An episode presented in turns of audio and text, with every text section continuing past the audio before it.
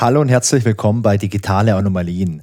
Mein Name ist Wolfgang Schoch und in diesem Podcast erzähle ich Geschichten von Computern und Katastrophen und von allem, was irgendwo dazwischen stattfindet.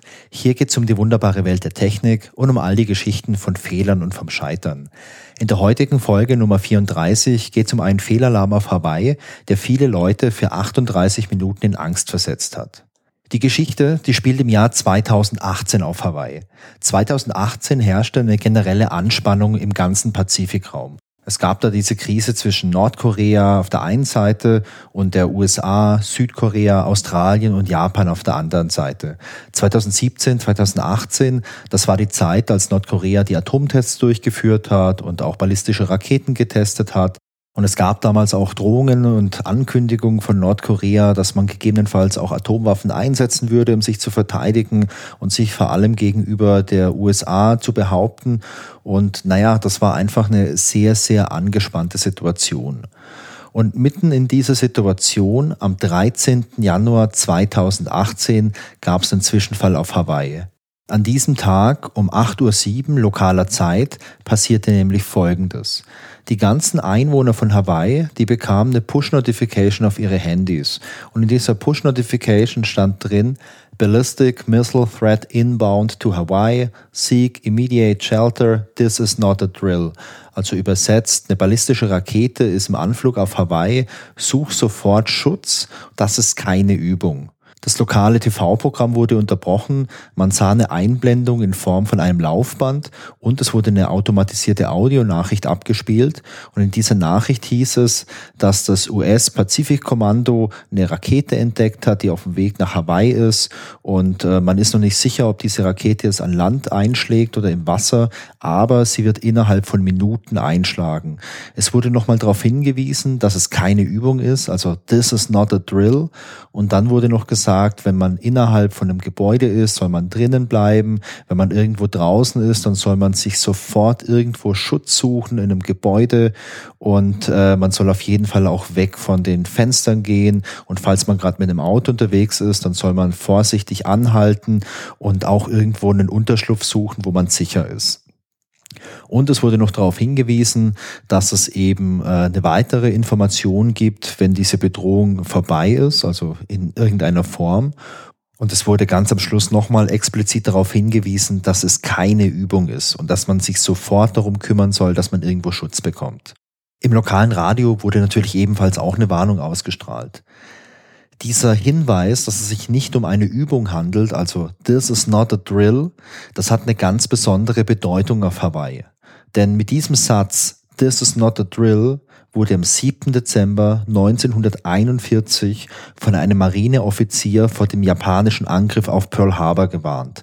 Und aus diesem Grund und aus dieser Historie heraus sind die Einwohnerinnen und Einwohner von Hawaii einfach sehr, sehr sensibel, wenn es um irgendwelche Bedrohungen geht und es noch explizit gesagt wird, this is not a drill.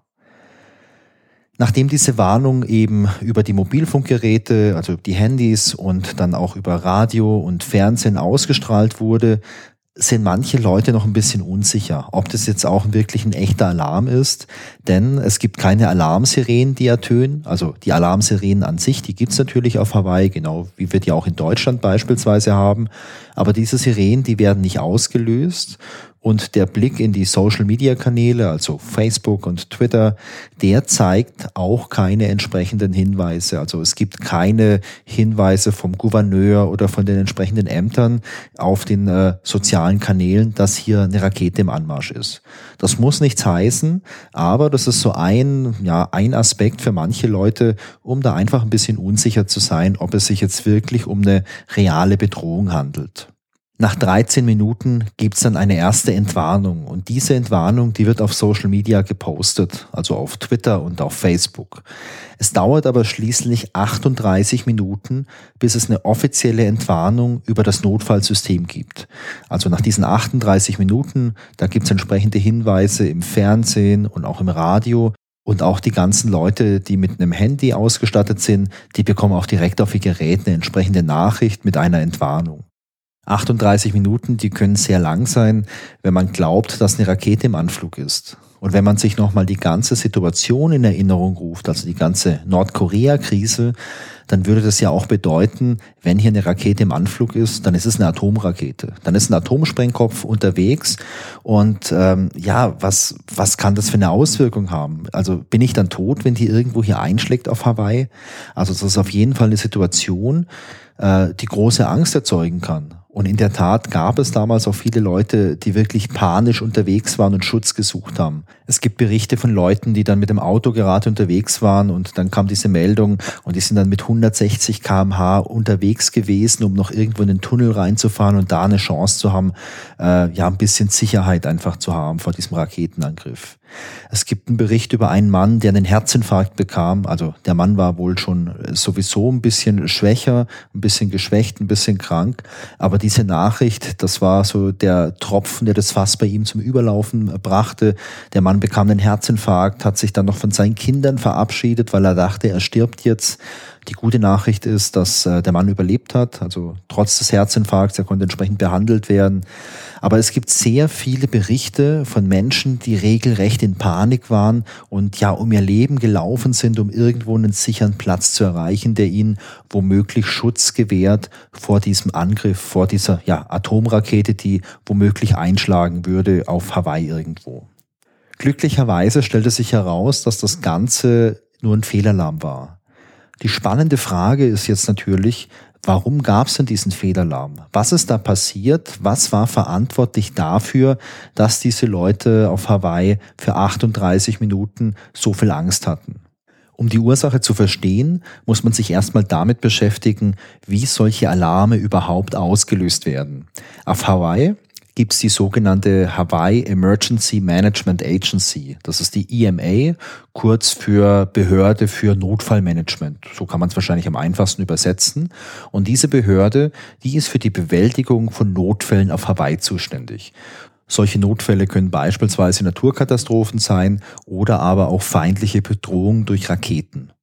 Und äh, eine der Aufgaben von der EMA ist die Warnung der Bevölkerung über verschiedene Kanäle. Und dafür gibt's insgesamt zwei Systeme, auf die die EMA zurückgreifen kann, um solche Warnungen auszuspielen. Das erste System, das ist das Emergency Alert System, kurz EAS. Dieses Emergency Alert System, das ist ein nationales Warnsystem in den USA und dieses System ermöglicht es im Notfall über alle möglichen Kanäle die Bevölkerung zu erreichen. Alle möglichen Kanäle, das sind zum Beispiel TV-Übertragungen, Radiosendungen oder auch solche elektronischen Verkehrsschilder, die es in den USA gibt. Also es gibt an den Highways teilweise solche elektronischen Tafeln. Da kann man dann anzeigen, oh, es gibt einen Stau hier oder es ist ein Unfall passiert oder es gibt jetzt ein spezielles Speedlimit oder irgendwas anderes. Und diese Schilder kann man beispielsweise auch mit diesem EAS ansteuern, um da andere Nachrichten anzuzeigen. Technisch gesehen funktioniert dieses System so, dass man, wenn man jetzt beispielsweise einen TV-Sender als Beispiel nimmt, dass man in diesem TV-Sender einen EAS-Decoder verbaut. Das ist ein Stück Hardware und dieses Stück Hardware wird quasi an das Backend angeschlossen, also an das ganze System, das es jetzt in diesem TV-Sender gibt. Und die Regierung, die hat Zugriff auf diesen Decoder. Und wenn die Regierung jetzt aus der Ferne irgendwelche Daten einspielt in diesen Decoder, dann überschreibt dieser Decoder das aktuelle Programm. Und das ermöglicht es jetzt der Regierung im Notfall, das aktuelle Programm zu unterbrechen und eben relevante Informationen auszuspielen. Also in diesem Fall Warnhinweise. Außerdem gibt es in den USA noch ein zweites System für solche Alarme, und zwar das Wireless Emergency Alert System. Das ist das WEA. Und dieses System ähm, kümmert sich darum, dass Warnmeldungen auch auf Mobiltelefone ausgespielt werden. Ihr habt vielleicht in der letzten Zeit immer wieder mal auch in Deutschland den Begriff Cell Broadcast gehört. Ähm, ich glaube, der kam so richtig stark bei uns auf nach der großen Flutkatastrophe in Rheinland-Pfalz, die es letztes Jahr gab. Und ähm, so ein Cell-Broadcast, der funktioniert so, dass man jetzt nicht einzeln an jedes Gerät eine Nachricht verschickt, die dann angezeigt wird, sondern dass man quasi dem Funkmasten sagt, hey, hier ist eine Nachricht für alle Geräte, die gerade eingebucht sind. Also Broadcast, das ist wie beim Radio, ich sende ein Signal raus und jedes Gerät, das dieses Signal empfangen kann, kann es dann halt auch darstellen. Und so ist das bei dem Cell-Broadcast auch Der Funkmast, der schickt dieses Signal raus. Die Zelle, das ist so der Bereich, der abgedeckt wird von diesem äh, Mobilfunkmast. Und alle Geräte, die da gerade da sind und sich auch angemeldet haben an diesen Funkmasten, die erhalten die Nachricht und zeigen die dann sofort an. Es gibt also drei interessante Kürzel in dem Zusammenhang. Es gibt die EMA, also das war dieses, äh, diese Behörde fürs Notfallmanagement, die Emergency Management Agency, dann das EAS, das Emergency Alert System und es gibt noch das Wireless Emergency Alerts System, das ist dieses WEA. Diese beiden Systeme, also das EAS und das WEA, die werden für Nachrichten und Warnungen verwendet, die entweder direkt vom Präsidenten vom Katastrophenschutz oder von der Wetterbehörde kommen. Wetterbehörde, die ist in manchen Bereichen der USA sehr relevant. Beispielsweise, wenn man sich jetzt mal so das Gebiet um Florida anschaut, da ist jedes Jahr Hurricane Season und da kann man beispielsweise ähm, ja auch mal Warnungen ausspielen, wenn da ein besonderer Hurricane irgendwo unterwegs ist, um einfach die Leute zu warnen und dann auch aufzufordern, bestimmte Bereiche zu verlassen. Ich glaube, eine direkte Nachricht vom Präsident, die gab es bisher noch nicht. Ich glaube, es gab nur mal so eine Testnachricht, als das System ähm, in Betrieb genommen wurde. Ich glaube, da gab es mal so eine offizielle Testnachricht vom Präsidenten. Und der Katastrophenschutz, das ist letztendlich jetzt in diesem Fall diese EMA, also die Behörde für das Notfallmanagement auf Hawaii. Okay, das sind jetzt also diese Systeme und das ist die Organisation, die mit diesen Systemen arbeitet. Was ist jetzt genau passiert? Während des Schichtwechsels am betreffenden Tag führte der Schichtleiter von der Mitternachtsschicht eine ungeplante Übung durch. Die Übung, die läuft so ab, dass er über eine sichere interne Leitung beim Notfallmanagement anruft und sich dabei als Offizier vom US-Pazifikkommando ausgibt. Seine Übung, die beginnt und beendet er vorschriftsmäßig mit den Worten Exercise, Exercise, Exercise, also Übung, Übung, Übung. Und äh, dieses Exercise, Exercise, Exercise, das ist auch der offizielle Code für solche Übungen. Also es ist vorgeschrieben, jedes Mal, wenn so eine Übung durchgeführt wird, sei es jetzt irgendwie mündlich, dass so ein Text durchgegeben wird oder auch schriftlich, muss der jedes Mal eben mit diesen drei Worten beginnen und auch wieder abschließen. Danach weicht dieser Schichtleiter allerdings vom Protokoll ab. Seine Meldung, die gleicht dem Text von einem richtigen scharfen Angriff mit einer ballistischen Rakete. Und ein Teil seiner Meldung beinhaltet auch die Worte This is not a drill. Da jetzt während der Übung gerade der Schichtwechsel läuft, befinden sich sowohl die Mitarbeiter von der Mitternachtsschicht als auch von der Tagschicht auf der Station, allerdings ist kein Schichtleiter da. Der Mitarbeiter, der diesen Anruf dann entgegennimmt, der schaltet den Anruf auf Lautsprecher um, sodass alle Anwesenden zuhören können. Den meisten Leuten ist klar, dass es sich hierbei um eine Übung handelt. Allerdings sieht es bei dem einen Mitarbeiter, der für das Absetzen der Warnmeldung verantwortlich ist, anders aus. Er ist sich sicher, dass es sich um einen echten Angriff und keine Übung handelt. Später sagt er aus, dass er den Anfang nicht gehört hat, weil die Meldung nur teilweise über den Lautsprecher abgespielt wurde. Also derjenige, der den Anruf angenommen hatte, der brauchte natürlich ein paar Augenblicke, bis er da auf den Knopf gedrückt hat am Telefon und alles über den Lautsprecher lief. Die Aussage, this is not a drill, hat ihn dann überzeugt, dass es auf jeden Fall ein Ernstfall ist. Und äh, es gibt ein Interview mit ihm, ich glaube bei NBC. Ich verlinke euch dieses Interview, das ist ein kurzes Video. Und in diesem Interview sagt er, dass er sich zu 100 Prozent sicher gewesen ist, dass es eben keine Übung war, sondern der Ernstfall. Nur zwei Minuten nach Beginn der Übung, also um 8.07 Uhr, löste dann den Alarm über das IMS aus. Laut Untersuchungsbericht musste er dazu im System aus einem Dropdown-Menü das Template für diesen Alarm auswählen, noch ein paar Daten ergänzen und den Alarm dann bestätigen. Dieser Alarm muss dann nochmal explizit bestätigt werden. Um 8.08 Uhr empfangen dann die Mitarbeiter der Tagschicht die Warnungen auf ihren Telefon. Um 8.09 Uhr wird dann der Gouverneur über den Fehlalarm informiert. Um 8.10 Uhr werden dann das US-Pazifikkommando und die lokale Polizei über den Fehlalarm informiert. Die EMA postet dann Korrekturen auf Facebook und Twitter, das ist 13 Minuten später. Und um 8.45 Uhr, ganze 38 Minuten nach dem Alarm, wird eine Entwarnung über das EAS und das WEA verbreitet. Entsprechende Warnungen kommen dann per Push aufs Handy, im TV, im Radio und auch auf diesen elektronischen Verkehrsanzeigen. Während der 38 Minuten gingen bei der Polizei durch den Notruf 911 7755 Anrufe ein. Normalerweise wären für den gleichen Zeitraum so 250 bis maximal 350 Anrufe typisch gewesen. Es gab danach noch eine offizielle Untersuchung, bei der alle beteiligten Personen befragt wurden. Es wurden auch alle relevanten Prozesse untersucht. Dabei kam raus, dass man seit 2017 regelmäßige unangekündigte Übungen für Raketenangriffe durchgeführt hatte. Hintergrund war die mögliche Bedrohung durch Nordkorea. Bei diesen Übungen wurden allerdings niemals echte Warnmeldungen an die Bevölkerung verschickt, sondern lediglich interne Meldungen erzeugt. Es gab eine Checkliste für diese ganzen Übungen, die ständig auf Basis der Erfahrung verfeinert wurde. Im Dezember 2017 wurde dann die alte Software, mit der die Alarme verwaltet wurden, durch ein komplett neues System ersetzt. Es gibt einen offiziellen Untersuchungsbericht zu dem Zwischenfall und den finde ich sehr lesenswert, denn er listet nicht nur auf, was genau in welcher Reihenfolge passiert ist.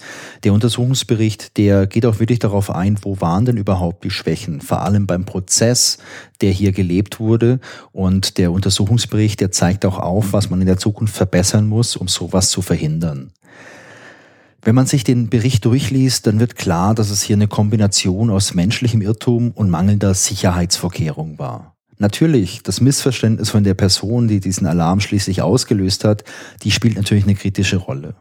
Aber auch die Kommunikation zwischen diesen beiden Schichtleitern war nicht klar und eindeutig und hat stark dazu beigetragen, dass so ein Missverständnis überhaupt passieren konnte. Der Leiter der Tagschicht, der dachte nämlich, dass der andere Leiter, also von der Mitternachtsschicht, die Übung nur mit den Leuten von seiner eigenen Schicht und nicht während des Schichtwechsels durchführen wollte. Und aus dem Grund war der jetzt auch nicht vor Ort, um die Übung zu überwachen. Der Bericht stellt aber fest, dass solche Übungen niemals ohne eine Überwachung durchgeführt werden sollten, ganz einfach, um äh, Fehler zu entdecken, um auch wirklich dann Feedback geben zu können und um sich dann einfach auch kontinuierlich zu verbessern. Ein zweites Problem, das hier adressiert wird in diesem Bericht, ist die Tatsache, dass der Alarm von einer einzelnen Person ausgelöst werden konnte. Es war keine Bestätigung von einer zweiten Person notwendig und es fehlten auch technisch angemessene Sicherheitsvorkehrungen, um menschliche Fehlentscheidungen oder auch Missbrauch zu verhindern. Dann ist ein weiterer Punkt, dass die EMA nicht auf so einen Fall vorbereitet war. Die Verzögerung von 38 Minuten für die Entwarnung, die war nämlich darauf zurückzuführen, dass es schlicht und ergreifend keine Erfahrung und auch gar keine Prozedur dafür gab. Es fehlten auch die Möglichkeiten, um solche Warnungen zu annullieren bzw. zurückzuziehen. Der nächste Punkt, der angemerkt wird, ist die Tatsache, dass für die Übung die gleichen Formulierungen wie für den Ernstfall verwendet wurden. Nur, dass man eben zusätzlich Exercise, Exercise, Exercise am Anfang und am Ende verwendet hat. Und der Bericht sagt auch, dass das eine schlechte Praxis ist, weil dadurch halt Übungen und Ernstfall verwechselt werden können. Der Schichtleiter, der wich außerdem von der Prozedur ab und er erzeugte eine neue Warnmeldung, die jetzt nicht dem offiziellen Protokoll entsprach. Und in dieser Warnmeldung, da waren halt Elemente Ausübung und Ernstfall vermischt und vor allem hat er halt This is not a drill hinzugefügt und ähm, es war nicht vorgesehen, dass bei Übungen halt diese Phrase, dieses This is not a drill verwendet wird. Die Untersuchung, die zeigte dann auch, dass es gar kein ausreichendes Training für den Umgang mit der neuen Software gab. Also die neue Software, die wurde ja im Dezember 2017 eingeführt und dafür gab es halt nur ein kleines Grundlagentraining, aber nichts Intensiveres. Und diese neue Software, die erlaubte es, sowohl Tests als auch Live-Alarme aus dem gleichen Dropdown-Menü zu versenden. Das war immer das gleiche Interface, das sah gleich aus, es gab das gleiche Login und es gab einfach keine klare Unterscheidung, welche Art von Alarm versendet wird. Also zum Beispiel durch Farben. Im Untersuchungsbericht sind ganz hinten ein paar Fotos drin und da sieht man unter anderem auch Screenshots von dieser Software und naja, es ist halt wirklich ein Dropdown-Menü, da steht ein kleines bisschen Text drin und wenn man sich da einmal verklickt, dann schickt man halt vermutlich äh, eine andere Warnmeldung raus. Also du möchtest dann vielleicht nur was Internes hier für diese Übung rausschicken und wenn du dich einmal verklickst, ist die richtige Warnmeldung raus. Nach Abschluss der Untersuchung gab es auch ein kleines Nachspiel. Und zwar sah das so aus, dass alle künftigen Übungen verpflichtend von einem Schichtleiter überwacht werden mussten. Für Alarmmeldungen, egal ob die jetzt öffentlich oder intern waren, also ob das jetzt ein Ernstfall war oder eine Übung, mussten immer zwingend zwei Personen authentifiziert sein und zustimmen. Es wurden Vorlagen für das EAS und das WEA angelegt, also für die Nachrichten, die damit verschickt werden können, um im Falle von Fehlalarm die Bevölkerung schneller informieren zu können. Also man hatte da quasi dann schon so ein paar Templates im, äh, in der Rückhand, dass man jetzt, falls es nochmal so einen Fall gibt, direkt halt so eine Korrektur über die offiziellen Systeme rausschicken kann, ohne sich jetzt über zu überlegen, wie kann ich es tun, was muss ich tun, etc. Da hat man sich die Gedanken einfach gemacht, dass man im Zweifel einfach viel schneller reagieren kann. Dann gab es noch die Anmerkung, dass die Software entsprechend weiterentwickelt werden soll, um auch in der Benutzeroberfläche genauer zwischen Testalarm und diesen richtigen offiziellen Alarm zu unterscheiden. Und der Untersuchungsbericht sagt auch noch, dass die ganzen bestehenden Prozeduren regelmäßig und auch unabhängig von einer, also von einer anderen Behörde ähm, überprüft werden sollen, um halt auch wirklich regelmäßig zu schauen, passt hier noch alles oder haben wir vielleicht irgendwo einen, ja, einen Fehler einfach drin. Ja, und dann bleibt eigentlich nur noch dieser Mitarbeiter, der den falschen Alarm abgesetzt hat. Da habe ich gelesen, dass der zunächst intern in eine andere Abteilung versetzt wurde, wo er keinen Zugriff auf diese Alarme hatte. Und äh, einige Zeit später wurde er entlassen. Man liest in der Presse, dass der Mitarbeiter wohl auch in der Vergangenheit schon äh, Übungen und echte Situationen verwechselt hatte. Das muss wohl zweimal vorgekommen sein. Und es gab wohl auch anderes Fehlverhalten, aber genauer wurde das nicht spezifiziert. Und das waren dann halt die Gründe, weswegen er entlassen wurde. Ich habe auch gelesen, dass dieser Mitarbeiter dann äh, bedroht wurde. Es gab sogar Todesdrohungen aus der Bevölkerung, weil Leute halt sehr, sehr wütend waren. Aber nach allem, was ich gelesen habe, ist nicht bekannt, wer er eigentlich ist. Es gibt dieses eine Interview mit ihm bei NBC. Ähm, da sieht man ihn aber nicht. Also da ist halt sein Gesicht im Schatten, man hört nur seine Stimme. Und ähm, ja, keine Ahnung. Also in dem Interview sagt er, dass er das halt, dass er sich sehr, sehr sicher war, dass er das gemacht hat. Und es ist sicherlich auch keine einfache Situation für ihn gewesen, zu, zu wissen, dass er so einen Fehler gemacht hat. Und damit wären wir schon beim Fazit. Für mich ist diese Geschichte ein klassisches Beispiel für fehlerhafte Prozesse. Und das zieht sich ja wie ein roter Faden durch viele, viele Geschichten hier bei den digitalen Anomalien, dass es Situationen gibt, wo eine einzelne Person eine Entscheidung treffen muss.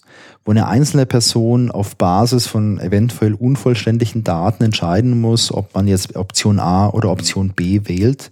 Und ähm, ja, manchmal sind das halt Situationen, die es nicht geben sollte, weil wir Menschen, wir machen halt einfach Fehler.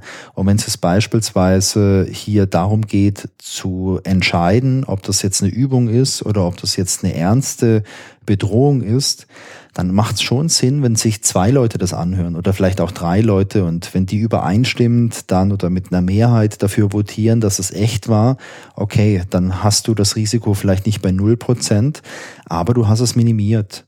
Und ähm, ich glaube, wenn man solche Systeme hat, wo es am Ende auf eine einzelne Person ankommt, ich glaube, dass man diese Person dann nicht verantwortlich machen darf, wenn, wenn sie einen Fehler macht. Weil wir sind halt Menschen und wir machen halt alle Fehler. Und ich glaube, die, die spannende Sache, ähm, wenn es um solche Systeme geht, die spannende Sache ist einfach äh, zu überlegen, wie man diese Fehlerwahrscheinlichkeit minimieren kann. Ganz ausschließen kann man es nicht. Auch Software macht natürlich Fehler, denn Software wird von uns Menschen entwickelt.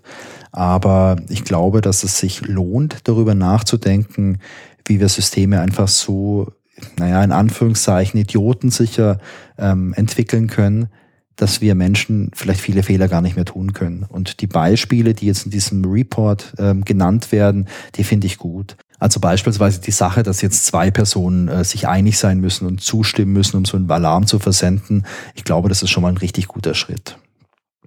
So, das war die 34. Folge von den digitalen Anomalien. Ich hoffe, es hat euch wieder Spaß gemacht. Ich freue mich, wenn ihr bei der nächsten Folge wieder mit dabei seid. Genauso freue ich mich aber auch über Feedback.